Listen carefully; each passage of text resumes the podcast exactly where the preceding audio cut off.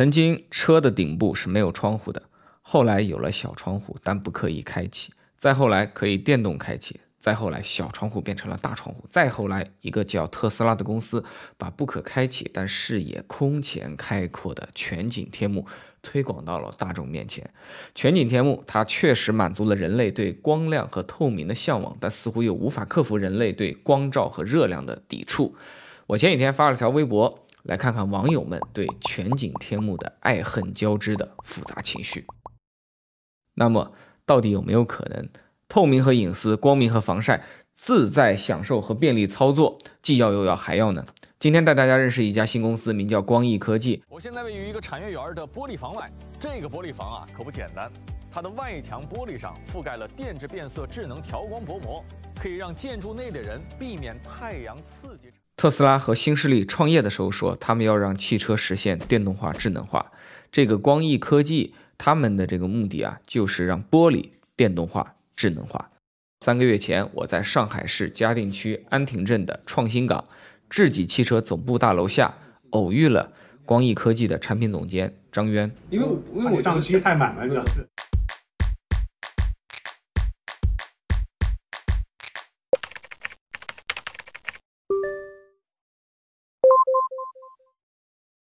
你们光艺科技这个公司在搞跟玻璃相关的这个高科技技术，对，现在都用在了哪些车上呢？已经量产了。六七个品牌，然后接近十款车了。从最早的极氪零零幺开始，那个其实是我们的第一代蓝色天幕的客户。这个我有印象，因为那时候他给他的第一代车做了一个选装包，嗯，就叫 E C 光感天幕。当年的四月十五号开发布第一天我就在，嗯，那天那个发布会在行业里影响很大。就像你刚刚讲的 E C 光感天幕，其实这六个字啊，其中两个是英文字母，这两个缩写，Electric Closing 就是电致变色。哎，说到变色啊，现在正好十二点半。嗯，这阳光挺大，Hope，你帮我把这个玻璃给调个色，深蓝模式。其实这个屋子就是光艺科技的一个，应该说是你们一个 demo。对，是我们的一个阳光房样板房。对，阳 阳光咖啡屋啊，除了个别它留着是普通用来做对比的，大部分都是它的 EC 光感天幕的玻璃。所以呢，我们就一边聊着，观众朋友们，你们自然就会看到这个视觉上有变化。后来又覆盖到哪些品牌、哪些产品呢？像啊广汽集团啊，然后包括像去年的这个长安集团啊，嗯，然后新势力里边的话，像呃蔚来汽车，嗯。前面的哪吒汽车啊，其实也都有。这两年特别瞩目的明星，那像比亚迪，先后从海报开始，然后到上个月刚刚正式发布价格的宋 L，哦，宋 L 也上，对对对，其实上面都是我们的第二代的蓝色产品。其实今儿后面我们特意摆两台车，都是搭载了 EC 光感天幕的，一个是这个技术的首发量产者极氪零零幺，还有一个是未来的 ET 五 T。第一款搭载我们第一代黑色的调光天幕的产品是未来的 EC 七。当然，对于未来来讲，就是呃，它是基本上是平台应用了我们第一代的黑色天幕。其实这也是我们跟未来共研的这样的一个产品。其实，在二零二二年 Neo Day 的时候，李斌他也发布了这样的一个产品，而且提到了光艺科技的名字。在全球范围内，第一次在电子变色天幕玻璃中采用黑灰的中性基色，不是蓝色的。我们与未来资本投资的光艺科技紧密合作。未来你们长期的方向是什么呢？是把这个东西做的像口红或者发蜡一样，给你的客户提供多种颜色的丰富选择，还是你们会做一些垂直切换？就我们的理解，它是一个个人主观的一个偏好。像汽车的车衣，车衣为什么它能够现在卖的这么好？那是因为每个人他可能过一段时间啊，或者说他在买的时候没有买到自己心仪的颜色，然后后面他去贴了一个自己更喜欢的一个车衣颜色。本质上来讲，我们是可以开发出所有的。颜色，它之所以能眼睛看起来是黑色的原因，是因为它能够吸收所有的光谱，所以最后你能够看出来它是一个黑色。就你看到的东西是一个蓝色或者是一个红色，那是因为它不吸收蓝光，也不吸收红光。当你能够吸收所有的光以后，这个东西它就是一个黑色。所以开发黑色呢，并不是说我们要去迭代掉蓝色，无论是像呃极客零零幺，从二零二一年发布到现在，嗯，啊，包括像海报，包括像宋 L，其实虽然刚刚发布。其实我们了解到它的这个选装率是非常非常高的哦，非常高。那现在一年你们有多少出货量和营业额？这方便说吗？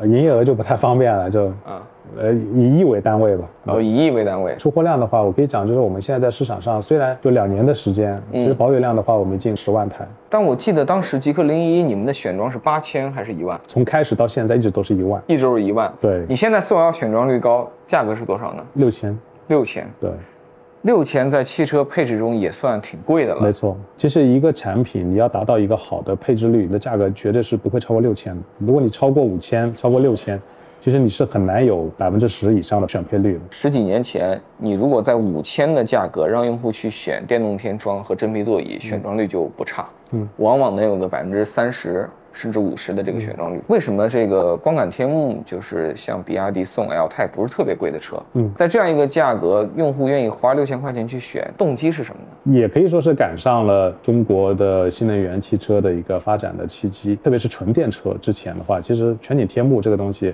并不多。最早的全景天幕还不是由特斯拉发起的，最早全景天幕其实是在两千年左右，对啊、是有法国的标志。如果我没记错的话，我的这个前东家日产的逍客也用了全景天幕。对，其实我第一次体验全景天幕的话是二零一二年的时候，我去瑞典出差，然后有一个瑞典同事他开了一辆也是日产的车，但我不记得是不是逍客。其实像我们可能身边大部分人也没有体验过敞篷车，全景天幕它让你有一种开敞篷车的这样的一种感觉，因为你能够完全没有边界的去能够接触到外界，而且从视野的角度来讲，你能够看到的东西是远远大于你从侧窗也好，从前挡也好能够看到的东西。有些时候我们比如说去一些城市旅游，会坐一些比如说双层大巴。是啊，你到了那个上面之后，你能体验到这种敞篷车的那种感觉。那直到二零一九年、二零二零年，特斯拉在中国建厂，然后整个全中国开始在流行了以后，然后大家慢慢去接触到全景天幕这样的一个应用，到后面越来越多的主机厂啊也开始做纯电车。然后也开始有全景天幕，那么普通的消费者也越来越多的有机会能够去接触到这样的一个应用。呃，我自己是很喜欢这个技术，但是确实在中国有非常多的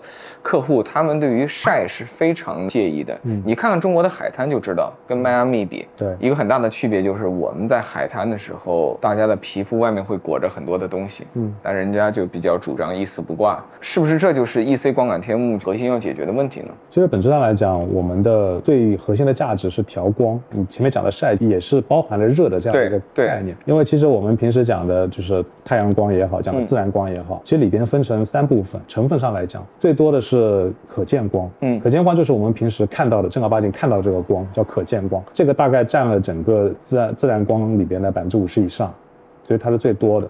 那么剩下的呢，还有一部分是我们平时讲的比较多的红外线、嗯红外光，不可见的了。嗯，就它的波长会更长一些。那么还有一部分就是大概在百分之六不到，叫紫外线。所以其实你刚刚讲的几个晒包含几个问题，一个是热，热其实是来自于红外线。那么另外一个你讲到这个晒了以后会发黑。啊，人的皮肤会受到伤害，会变得苍老啊。嗯那这个这个就是紫外线的一个作用。其实光本身，比如说它是啊、不带这个热量的，嗯但是它接触到你的皮肤以后，它就开始了摩擦。嗯那其实摩擦了以后就会产生热量，所以这玩意儿还有摩擦生热啊。体感上来讲的话，当光照到你的手，变成一个阴影，照不到你的手，你的手的这个体感是完全不一样的。因为我们其实每年都会做两次以上的这个隔热测试，嗯因为每年我们都会有新车发布，嗯都会有量产车，所以我们会去拿这个量产车到第三方的这个实验室里边去模拟夏天暴晒。那这个车的话，就是一辆就是一个普通的一个天幕，那另外一台就是我们的 EC 光缆天幕，就是去模拟我在夏天里边，比如说先去暴晒一个小时，我们再去开启这个自动空调。模仿人进要进入到这个车的一个准备工作，然后慢慢的，然后我再把车开起来，从怠速开始，然后到低速、高速，记录我们在天幕往下面大概三十厘米的一个位置，这个位置正好是一个人的一个呼吸点的位置。那么我们通过测量跟对比。啊，两辆车之间这个温度的差别非常明显的看到，带着一期光感天幕的这个车里边，它的温度是明显比不带光感天幕的呃车的温度会低很多。但我记得我买的那些车，他们在宣传他们的全景天幕的时候，基本上都会说我隔绝紫外线什么对百分之九十九，隔绝热量百分之九十七。那按道理他已经把这工作也都做完了，对为什么还需要 EC 光感天幕再来做一道呢？前面讲的只是紫外线跟红外线，但其实里边真正最大的这一部分是可见光。那可见光的话，就是前面讲的，当你接触到皮肤以后，它其实是会通过摩擦产生热量。哦，所以我们现在调光，它能够做的一件事情，特别是夏天暴晒、大太阳的情况下，我通过调光对于可见光这个透过率把它降低。那比如说我本身有百分之一百的可见光要进来，我现在把它降到百分之一。哦，那这样的话，你进来的光少了，那同时在你身上产生这个能量其实也少。所以简单来说，就是本来车企做的这个全景天幕的这个玻璃啊，它就能搞定紫外线、红外线。嗯，但是你又针对性的把百分之五十多占比的那个可见光给处理了，对，而且你是叫做可调节的。有一些品牌，它的全景天幕相对来讲会更亮一些。有些车进去你会觉得比较刺眼，就特别亮。就有些品牌你去试驾的时候，你觉得就没这么刺眼。那是因为主机厂他们在定义自己的这个天幕的时候，它其实已经考虑到可见光透过率这件事情。预先已经设置了一定的过滤比例。对，那么有些主机厂呢比较关注到就是我需要通透这件事情，嗯，所以它会选择相对来讲更亮一些透过率的。我感觉特斯拉就是这样，呃特斯拉相对偏暗的那种它。是偏暗的。对，叫谁是偏亮的？呃，像蔚来的话是偏亮的，所以蔚来的话，其实从数值上来讲的话，它整个呃全景天幕它的透过率是在百分之八不到，在百分之七点五以下。哦，以特斯拉为首，另外一边它的这个全景天幕的透过率大概在百分之一点八左右。它只让百分之一点八的可见光下来，没错未来是只让百分之八，没错，就是他们都已经预先把大部分都干掉了。但是你还是会觉得很亮，然后夏天的时候很刺眼。可见光本身这个容量是非常大的，对然后它能够带给你的这种干扰，其实也是非常多的。其实对于主机上来讲，它其实不管是百分之一点八也好，还是百分之七点五也好，比如说阴雨天的时候，那其实坐在未来的车里边会特别爽，因为它还是保持一个非常通透的这样的一个状态。但是如果同时你坐在特斯拉的车里边，当它不知道一点八，他觉得还不够暗，它又贴了个膜，哦，这个时候就变得更暗了，你会觉得特别压抑。一方面就是会带来非常严重的这个倒影，那另外一方面的话，就是你对外界的这个视线啊，会受到很大的一个阻碍。我终于知道了，这个未来呢，这个诞生于上海，嗯上海雨多，所以呢，他们就通透。这加州阳光多，嗯，他们就过滤的多。现在这个技术有面向海外的这些大车企去输送的计划吗？肯定是有的。因为这一轮那个很多的新能源智能化的创新，尤其是应用创新，就明显是中国带动的。没错，所以呢，我认为中国市场紧密相关的这个供应链，确实是第一次迎来一个机会。对就是咱们先把事儿办完了，再输送给别人。没错，你看以前汽车行业，因为整车我们都是人家发展了好多年了，我们才引进的。某种程度上，你在引进人家的整车的时候，你必须接受这个世界的汽车供应链。那今天有机会做反向的事情，对，一个是供应链，另外一个是产品定义的这样一个事儿。十几年前刚开始进入到汽车行业的时候，那很长的这个十年甚至十几年的这个时间里边，我们更多做的都是国产化、本地化、工业化这样的一些事情。但是其实对于汽车或者说对于零部件来讲，其实不太涉及到产品定义这个事情。光感天幕这类技术啊，因为它是个很新的技术，整个行业来讲走的是一个路线吗？还是有不同的方案？最早我们讲到 EC 这两个字，电致变色，接近五十年的这样的一个历史，它是一个化学反应。哦，所以就是说，像我们以前学化学的时候会说啊，通过氧化或者还原反应，元素的它的价会发生变化，对变化了以后呢，它的颜色就会发生变化。嗯所以其实就是通过一个化学反应的这样的一个原理。前面你提到市场上，那市场上其实像东风揽图啊，嗯啊这样的品牌，包括吉星啊，它也是用了另外一种叫变天幕的。上次我在吉星四上也试过一个可以变色的天幕。对，其实你说变色呢不准确，呃，从本质上来讲，它是一个雾化的原理，就是感觉让这个玻璃发雾一样的。原理上来讲，它是一种物理变化。就像我们平时在办公室里边，我们会贴一些膜，然后把这个、或者说直接用磨砂玻璃嗯啊，然后来增加这个隐私感。嗯，啊，包括我们去一些高档酒店的时候，我们会发现，呃，卫生间里边会有一些隐私玻璃。对这样雾化的这样一个技术，它也也有好几十年的这样一个时间。那到底是物理老师厉害还是化学老师厉害呢？各有各的优势，或者说各有各的功能嗯，啊、但是对于像汽车这样的一个封闭式的一个非常狭窄的、狭小的这样的一个空间里边，当你去用了很多的遮蔽型的东西以后，只会让你这个空间变得更加狭小，在里边这种幽闭感会更加的强。比如说，在一个阳光房里边，然后我们在一个水泥房里边。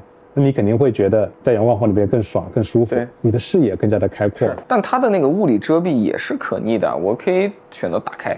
但是因为物理变化的话，它从原理上来讲，它里边是有一些微粒子在里边，嗯，所以就是它会破坏玻璃原有的晶莹剔透的这样的一种本质。刚刚讲的就是把它打开，嗯其实你通过玻璃去看的时候，你也会觉得好像雾雾的，就蒙了一层东西在里边。哦因为我们讲的调光，它更多的是前面讲的可见光，能够把它吸收掉，让更少的可见光进来。啊，物理变化呢，它其实更多的是把这个透射的可见光，把它变成一个散射光。就像我们比如说家里边已经有这个灯泡，嗯。我们有一个透明玻璃的灯泡，嗯。那现在这个灯泡就变成是一个磨砂玻璃的灯泡，啊。所以从本质上来讲，啊。就还是会很亮，只是说你看不到里边的钨丝，看不到里边的灯芯那种感觉。哦，对，所以其实它对于光的这个调控其实是微乎其微，是起不到作用的。我感觉现在这个浅蓝模式恰到好处，既不太刺眼，也不太通透。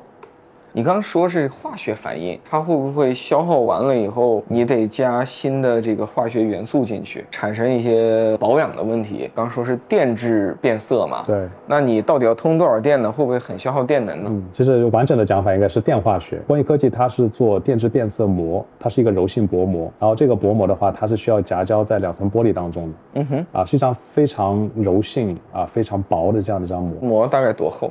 呃，非常薄。呃，我们自己本身的电致变色膜是零点四毫米，跟手机贴的膜这种差不多没错，没错。啊，这就是那个咱们聊的零点四毫米的薄膜。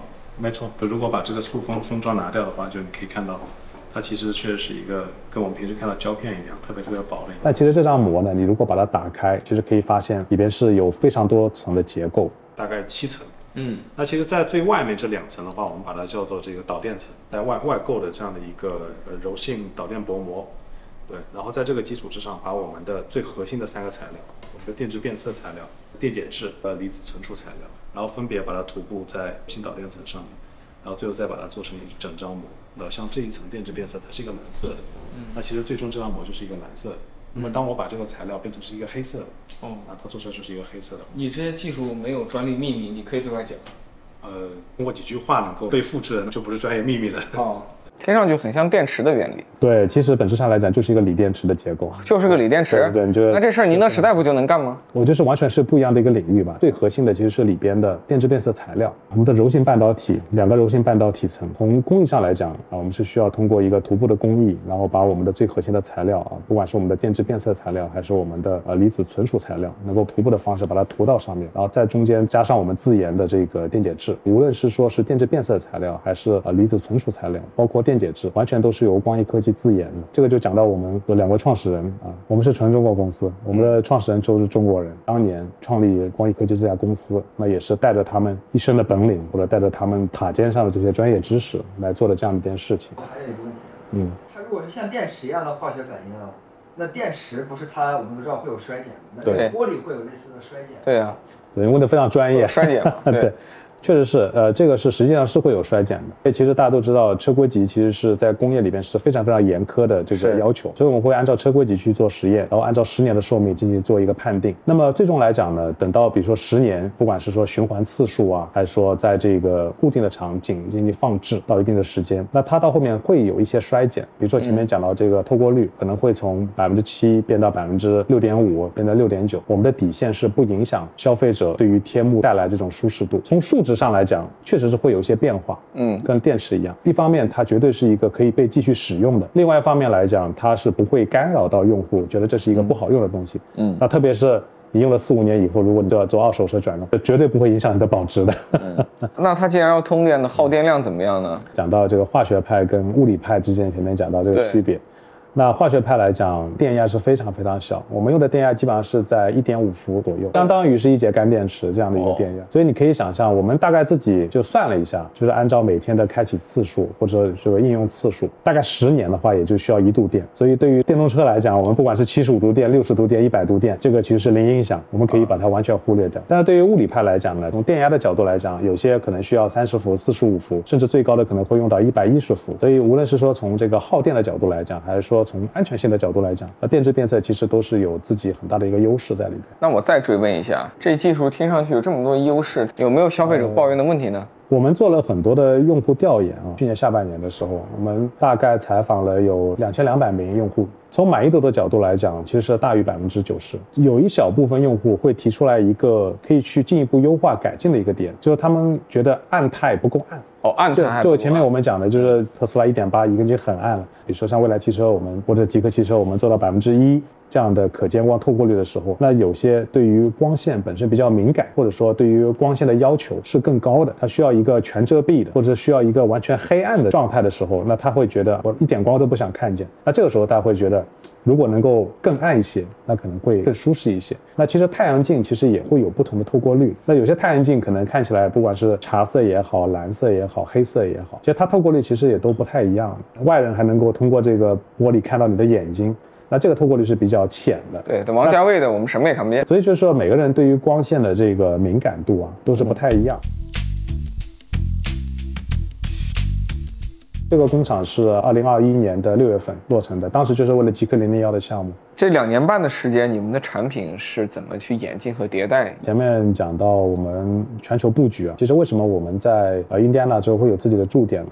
那也是因为我们有一支前沿探索团队，然后呢，我们会把一些科学成果会拿到我们中国的深圳，我们在深圳呢有我们的创新团队，嗯啊，他们会根据这些科研成果，然后会把它转换成商用，转换成消费者的日常应用。这样的布局呢，一方面就是说我们能够自我闭环，因为无论是说从呃前沿探索，还到后面的这个工程工业化啊，包括中间的这个供应链，包括最核心的这个材料都是我们自研的、自制的，所以能够让我们很快的呃去迭代我们的产品。那么另外一方面呢，就是我们也能够根据这个市场需求，根据消费者的这个声音，特别像我们从二零二一年下半年开发了我们第一代的蓝色，然后到了我们二零二二年的年底，我们又开发出了第一代的黑色。其实这个中间的跨度也就一年半不到的时间，就我们创新出另外一款产品，而且在这个中间，我们还把我们蓝色产品还迭代了一次。哦像我们在比亚迪上面的就是我们的蓝色二代产品，大家可以看到，不管是这个我们已经量产的一些车型，还是说每年一些车展的一些概念车，其实玻璃的应用是越来越广。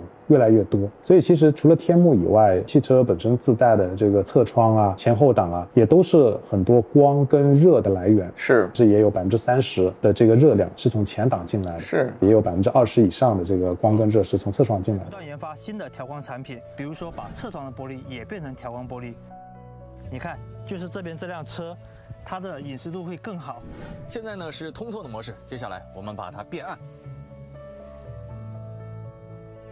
我们看到了侧窗已经非常迅速的调暗了，天幕和玻璃已经完全变暗了。那现在我所处的这个环境呢，跟上一辆车相比，其实整个的车内环境是相对来讲更暗一点，整个车内空间的遮光性和私密性会更好一点。所以我们认为将来的智能驾驶或者自动驾驶的这个中局一定是整车调光。除了天幕以外呢，我们接下来会先把后舱先把它解决掉，嗯，包含了两个侧窗啊，或者说三角窗，然后基本上就是 B 柱以后的玻璃，B 柱以后后面的三面，都会把它解决掉。但后面你们会慢慢再把触角伸到前面的三没错，没。错，没错。其实我觉得人类最想要的玻璃是这样子的，就是我往这一坐，四面八方在各种场景，智能化的根据我此刻想要的情况，就给我一个好的透光率，啥遮阳帘、啥膜都不要了。呃，目前为止来讲，我们所有的带调光天幕的车型上，其实都具备了自动调光的功能。已经有自动对，其实无论是我们在外面的极氪零零幺还是 ET 五，其实都会根据外界的这个光照强度的变化，他们会自己设定一个档位。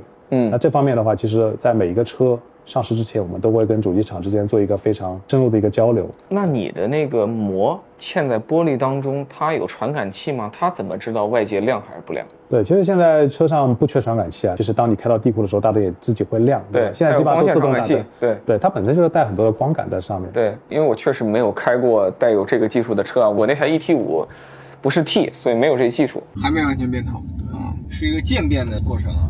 没错。哎，那会不会我电压不要搞一点五伏，我把电压搞成十五伏，它就变得特别快了呢？是寿命的问题啊，寿命。如果你要带大电压的话，寿命会更短。哦，这个一点五伏已经是平衡下来。再比如说像比亚迪海豹啊，或者是这个极客上面，其实一分钟左右，其实就差不多从体感上来讲就已经变完了。像 EC 电池变色的这个技术的话，它是有点像 模仿这个夜色嗯降临的这样的一种感觉。现在是最暗的。对，还能勉强看到一些，嗯，更多的看到的已经是自己的倒影了。眼睛也是需要一个适应的过程。我们调研下来呢，基本上百分之七十五以上都会放在自动调光，自动挡上面。对对对，也就是大部分用户就喜欢这种无感的体验。让光不去影响你开车，你能够一直专注的去做你自己的事情。是，光这一部分我们替你解决。所以我的感受就是啊，你看现在整车在智能化、电动化，这个整车里边的很多的系统零部件也在智能化、电动化。没错其实你们这个就是一个玻璃的智能化、电动化的案例。因为像现在在电动车里边的这个时间啊，会越来越长。那以前从燃油车里边就是一个 A 点到 B 点的一个代步工具啊，做着一个交通工具的这样的一个形式，现在又变成了一个第三空间啊，智能座舱。那其实脱离了光线的管控的话，无论是你在里边把光变暗来看电视，很好的休息睡觉。啊，其实都是离不开对光的一个管控。怪不得你们公司叫光艺科技，没错，起名儿的时候就想围绕着光做文章。对对对，我们的这个呃 logo 叫 Make Glass Smart，就是希望把这个玻璃变得更智能。当一块玻璃它能够有光和热的控制啊，它又能够遮风挡雨，又能跟自然界很好的接触，那其实就是一个非常完美的。比较完美的材料了。对对是，其实我们还有另外两个领域，一个是消费电子，还有一个是建筑。嗯，那么其实像建筑来讲的话，它是一个就是无法预测的这样的一个行业。为什么呢？首先，建筑它的我们讲面积，它是以一平方米为单位的这样的一个市场。哦所以跟我们平时讲每辆车，比如说六平米，然后你一年两千万辆车的话，那比如说一点二亿平米啊这样的。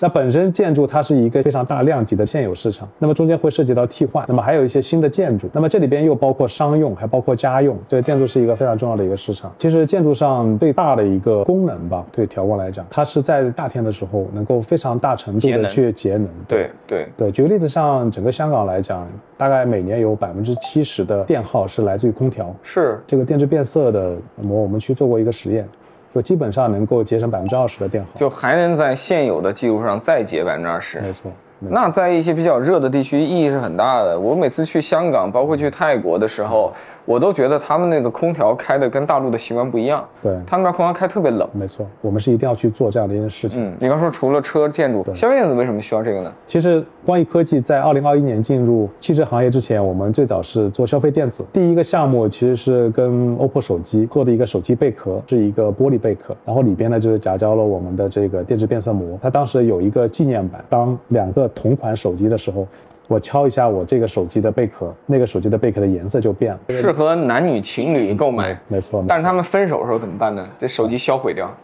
那么这个其实只是一个比较简单的一个应用。生活当中我们有很多的消费电子产品，那比如说像滑雪镜，其实喜欢滑雪的人就是你从白天一直滑到晚上，在室外，然后突然要走到室内。那其实滑雪镜啊，它的光的透过率比普通的墨镜要暗很多很多。哦，对，因为其实在雪地里边的话是非常非常刺眼、非常亮的，所以你到了傍晚时候去滑的时候，那这个就太暗了。嗯，所以这个时候滑雪镜的这个玻璃的透过率把它变亮。然后去适应你当下的这个光环境里边的环境，包括像头部玩家，嗯，那每个人就是人手一部这个 AR 眼镜，对，进入到虚拟世界的时候，你看到他这副眼镜其实是一个很黑的，在想要跟边上人交流的时候，他要碰一下这个眼镜，像这个帷幕一样拉开，然后就变成一个完全透明，跟边上人讲话。是，接下来这个场景，就我们相信会是一个非常普遍的一个场景。不是我不明白，是这世界变化快。这是电车在供应链的第二期，讨论光感天幕这个新型零部件。以及这个领域的一个份额比较大的代表公司，呃，几个月前呢，我是参加了财富的技术开放日，地点就在上赛场。当天我就有一个感受啊，过去我太多的关心这个整车产品、整车品牌、整车的用户，但这就够了吗？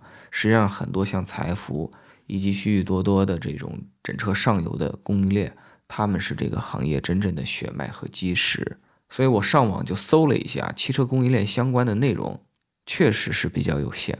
但我就觉得，在今天这个中国汽车工业崛起、电动车的创新层出不穷的这么一个时代，关注供应链的价值可能比以往任何一个时候都要更大一些。所以呢，就做了一些尝试。那特别高兴，第一期激光雷达的节目收获了大幅超越我们预期的这个流量和关注。视频发了两三天，这光秒科技于博士的团队就给我反馈啊，收到了八个以上的这个商业线索，少数是投资机构。多数是他们的一些潜在客户，分布在各个行业，有做整车的，有做服装行业的，有做风力发电的，有这个低速机器人公司，有这个货运自动驾驶，也有大学里的科研工作者啊，他们都对高性能的这种激光雷达有各种各样的潜在需求。光秒科技他们还在上路的阶段，今天我们第二期这主题，光艺科技他们已经在路上跑了好几年了。早就拿下了蔚来、比亚迪、极客等明星客户的这个配套订单，希望让更多人能了解 EC 光感天幕这个有趣的创新技术，消除一些朋友呢过去对全景天幕的这种误会。顺便大家可以认识啊光艺这样一个有趣的公司。如果他们的技术研发更进一步，我是真的认为啊，以后很多新车出厂以后，消费者就不用再去找一个路边店去做贴膜了，花好几千块钱。这大天窗和全景天幕的这个战斗。它的天平，我认为也会进一步的发生改变，这会是一朵从中国汽车工业开出的花，将会在全球市场到处闻到它的香味。